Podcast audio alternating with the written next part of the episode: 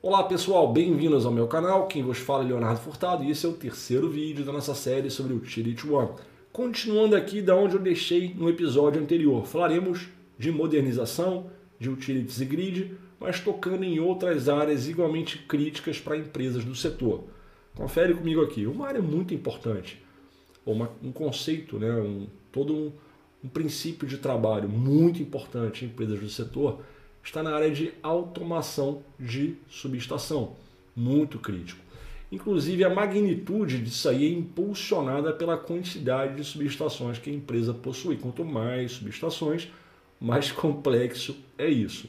Vejamos alguns dos principais desafios. Qual que é a melhor maneira, a melhor forma de obter dados das subestações de volta lá para os centros de controle? Bem como para qualquer outra subestação onde isso for necessário.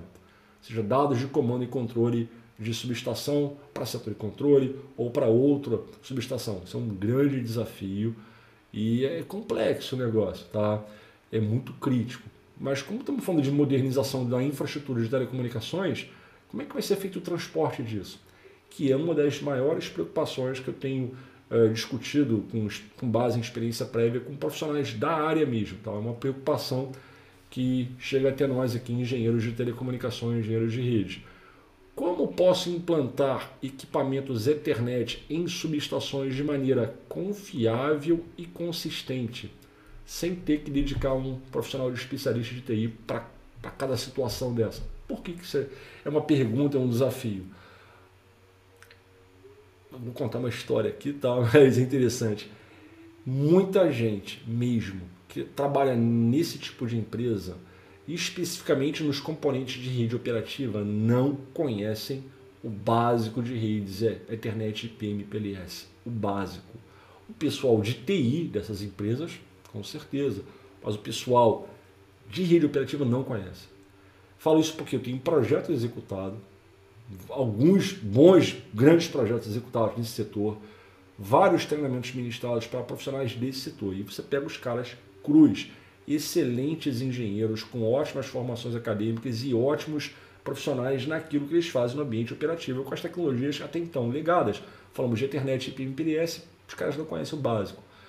E isso oneraria substancialmente os times de TI para acomodação dessa nova infraestrutura de Utility One. É um grande desafio. Como é que a gente vai resolver esse problema? Ah, e qual que é a melhor forma de proteger minhas subestações? Nos aspectos de capacidade, né, performance, gerenciamento, usabilidade, segurança, confiabilidade, ultimamente resiliência e disponibilidade. São várias torres funcionais do projeto técnico. Então a proteção ela é multicamada Fala de proteção, já pensa logo em segurança. Também, claro, com certeza. Mas tem outras, outros fatores que invocam um conceito de proteção. E uma preocupação muito grande ali.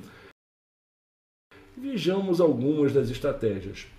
Bom, embora muitas subestações tenham aí diversos links de WAN, né, e com redundância e tudo mais, aliás, ter essa redundância é necessário. Mas isso já faz parte do cotidiano ou da realidade dessas empresas. Os ambientes são naturalmente muito redundantes, muito disponíveis, aqui isso deve ser continuado com a substituição das tecnologias. Então temos não somente os links de comunicação de dados, por exemplo, a internet, no DW, aquela coisa toda, isso vai ter que ter muita disponibilidade ali, redundância, mas o próprio aparato de telecom, redundância física e lógica. E quaisquer recursos, facilidades, protocolos, serviços que maximizem a disponibilidade dessa redundância física. É importante isso aí. Ah, isso tem relação com o WAN, com dupla abordagem, né, mídias diversas, transmissão de dados duplicados, inclusive a capacidade de sanear esses e potenciais desafios envolvendo duplicação de dados e né, coisas do tipo, distribuição de tempo. A parte de distribuição de tempo, estou marcando aqui agora, é muito importante. Por quê? Dentro desses ambientes há muito aparato legado determinístico que depende de sincronismo, de clocking, fase, frequência, por exemplo. Só que a rede que vai ser colocada no lugar ali, na parte de backbone, é uma rede de transmissão estatística. Como é que você pega um serviço que tem uma natureza de transmissão determinística e transporta sobre uma rede de transmissão estatística? É um grande desafio. E para isso existem tecnologias para distribuição de tempo, né, de clocking no geral aqui, fase, frequência e, e tudo mais. Como é que a gente vai fazer isso? Não, relaxa, tem solução para isso. A proposta é essa, mas faz parte das estratégias aqui.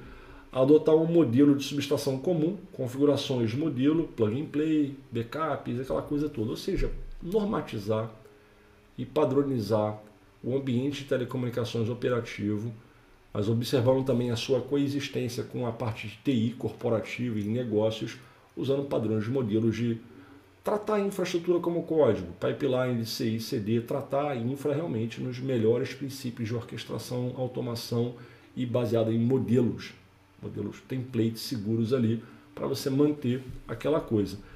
Obviamente a segurança abstrata de transporte foi comentado, acho que no primeiro vídeo, onde já deixei essa dica, ter a segurança ela separada ou abstraída do conceito de transporte, tráfego de segmento, controle de acesso ou acesso de controle aqui, policiamento de fluxo de tráfego, alertas e um monte de coisas que nós olhamos nessa área de segurança sobre uma infraestrutura de telecomunicações. Então, coisas, desafios e estratégias que observamos na automação da subestação. Mas tem uma outra área aqui muito importante dentro da, desse ambiente de empresas do setor elétrico. Vamos dar uma olhada aqui que é a parte de Utility Fund, Field Area Networks. Então, a magnitude varia entre 50 a 150 metros por dispositivo FAN e há vários desafios aqui.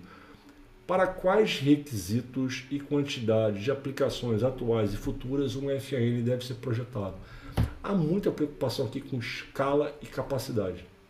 São as duas das métricas mais importantes. Não que outras não sejam sequer consideradas, claro, são consideradas, mas capacidade e escala é muito importante. Tá?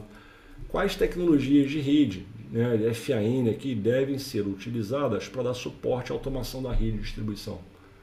Aí você tem que pensar num projeto como um todo e assegurar que haja presença de componentes tecnológicos, hardware, software e serviços que uh, deem suporte integral às propostas de automação de distribuição. Quais estratégias de implantação de FAN devo considerar? Porque há várias abordagens aqui. São, é uma das áreas mais complicadas, dentro do, do contexto de, do setor elétrico, uma das áreas mais complicadas. Mas aí temos um conjunto de estratégias. Pensemos nessas estratégias aqui um pouquinho para termos uma ideia. O que é fato? Raramente soluções de tamanho único fazem sentido. Né? A maioria das concessionárias aqui está optando por tecnologias que podem interagir, podem evoluir. Então, estamos pensando já em modernização de fato. Apesar de o Utility One ser uma área muito crítica dentro do negócio, a modernização dela é, como se diz, ela é inevitável, ela está acontecendo naturalmente. Tá? É uma área bastante. Então, você tem várias possibilidades de tecnologias aqui, SP, LTE, FirstNet, LTE privativo, LoRaWAN e 700 MB, satélite, um monte de coisa. Aqui tem muita possibilidade. A parte de VVO, o FLSR e outras coisas são também exemplos de tecnologias, de estratégias tecnológicas para modernização do grid, onde o FAN tem aí um, né, um corresponde à parte de infraestrutura das mais vitais. Administração e automação baseada em controlador SD-WAN com microsegmentação Aqui tem muita necessidade por microsegmentação dessa infraestrutura e etc. Ou seja, temos situações interessantíssimas aqui que permeiam o lado do, da Utility One, da Utility FAN, da automação da subestação, das soluções do centro de controle. Tem todas essas áreas né, que, do, do, estratégicas do conceito operativo da empresa do setor elétrico precisam, é, estão se modernizando, algumas estão mais são mais rígidas. Exemplos de tudo isso que eu falei. O que é bem rígido? A, subesta... a automação da subestação é muito rígida. Aí ela é muito conservadora. O FAN, ele, apesar de muito crítico, tem tido muita inovação tecnológica. O setor de controle e a Utility One são as áreas, talvez, que ainda também tenham muita rigidez. Não, vamos ficar usando as redes e os modelos de transmissão que conhecemos como, com muita propriedade e sabemos que funciona bem e que é muito confiável. Só que pelas razões já discutidas, isso terá que ser substituído. E não dá para esperar muito tempo. Esse processo tem que ser iniciado o mais rapidamente possível. Não que você vai migrar a tua rede toda, de dia para B, do dia para noite. Não. Mas o investimento e o projeto e tudo isso tem que acontecer agora. Tá? Isso é fato. E na área de cybersecurity temos muita coisa aqui. Novamente, as empresas do setor elétrico prestam um serviço fundamental para manter uma sociedade funcionando sem distúrbios, digamos assim, em todos os aspectos de saúde, educação, transportes, eh, segurança pública, a parte comércio, tudo, indústria, tudo depende é, do, do serviço que essas empresas prestam.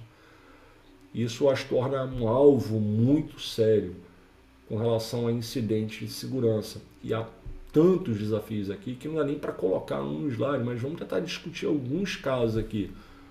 Estamos falando de rede operativa, né? Então, os equipamentos de rede operativa, eles naturalmente possuem recursos de segurança amplamente variáveis ali, dependendo da época, da época eu falo época de manufatura, de existência, de surgimento dessas soluções, dos recursos dos fornecedores, as facilidades, as tecnologias, as patentes, inovações, o que for tal. E uma coisa que nós sabemos, a, todo projeto de infraestrutura deve começar com a segurança em mente. A segurança nunca foi opcional. Eu nunca tratei a segurança como opcional. As torres funcionais de um projeto técnico que eu executo pegam de cara logo no início segurança, além de performance, disponibilidade, todo o resto, mas segurança tem que estar embarcado ali dentro. Aqui é complicado. Segurança é uma coisa muito complexa. Uma gestão eficiente de segurança. E ela, é, ela é um tédio às vezes. A parte operacional da segurança ela é tediosa um pouquinho. Como é que a gente consegue proteger o nosso ambiente aqui e mantermos a produção toda rodando com mínimo de risco? Aí sem falhar nisso aí. É uma questão importante. E a segurança está presente na rede toda, tá? Ela está presente na rede toda. A segurança deve embarcar componentes ativos, passivos, protocolos, serviços, aplicações, bancos de dados, a parte, né, o usuário, os processos, o controle de acesso físico, as questões ambientais, são tantas áreas de segurança ali dentro que você vê que não está presente num único componente, mas em todo a, a toda a organização nesse caso. O que a gente pode fazer então nesse cenário aqui para a gente melhorar a nossa segurança e sustentar os investimentos existentes e fora os próximos investimentos. Como é que eu posso lidar com a segmentação dos aplicativos e redes junto com a natureza evolutiva de cada um? Porque as coisas mudam. Então você tem, por um lado, segurança da rede, mas você tem os protocolos de comunicação, os protocolos de rede, tem as aplicações e todas as estruturas de dados que essas aplicações mantêm. Aí é uma coisa que você tem que segmentar bem uh, numa empresa como essa principalmente. A, a segmentação é muito necessária, é muito exigida. E para lidar com essas situações aqui discutidas, temos algumas possibilidades em termos de estratégias. Tá?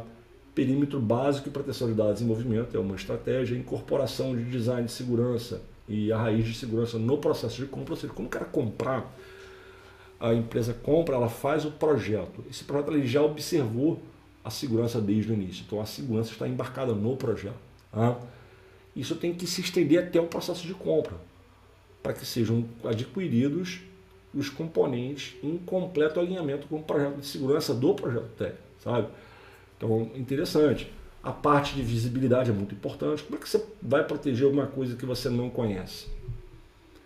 Então, a, o teu ambiente ele tem que fornecer dados de sobra na questão de infraestrutura, fluxo de tráfego, matrizes de tráfego, conversações, comportamentos, anomalias e tudo que você puder conhecer sobre o teu ambiente é o que vai te promover essa visibilidade, obviamente, que permite você proteger, mitigar, responder ou antecipar esses tantos riscos envolvendo a cybersecurity. A parte de consistência, então você tem que ter consistência combinada com administração, segurança né, holística e baseada em políticas. Então, um projeto de segurança ele começa com as políticas de segurança, obviamente.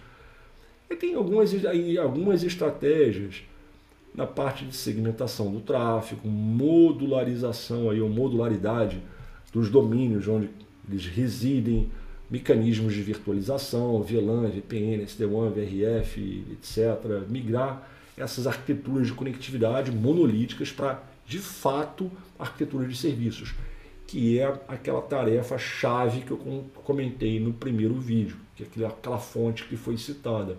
Tudo isso é o que vai é, contribuir para o êxito das iniciativas de cybersecurity dentro de organizações, dentro de empresas aí do, do setor elétrico. Então, fiz o 360 graus de tudo aqui. Falei da parte da Utility One, mas falei também da automação das subestações, da Utility FAN e agora da parte de cybersecurity no geral. E fiz um 360 graus no tudo aqui, é, que foi destacado até esse segundo episódio. E já para o próximo episódio, bateremos um papo sobre expectativas das chamadas Key Personas, que são os indivíduos, as lideranças dentro dessas organizações e quais são especificamente as suas preocupações, o que, que nós podemos fazer para sanearmos, atendermos essas expectativas antes de entrarmos, mergulharmos num projeto técnico efetivamente com o Utility One. Espero que você esteja curtindo essa série. Se você ainda não assinou o canal, assine o canal, deixe seu comentário. Para mim será um prazer interagir com você aqui no canal. Um grande abraço e até o próximo vídeo.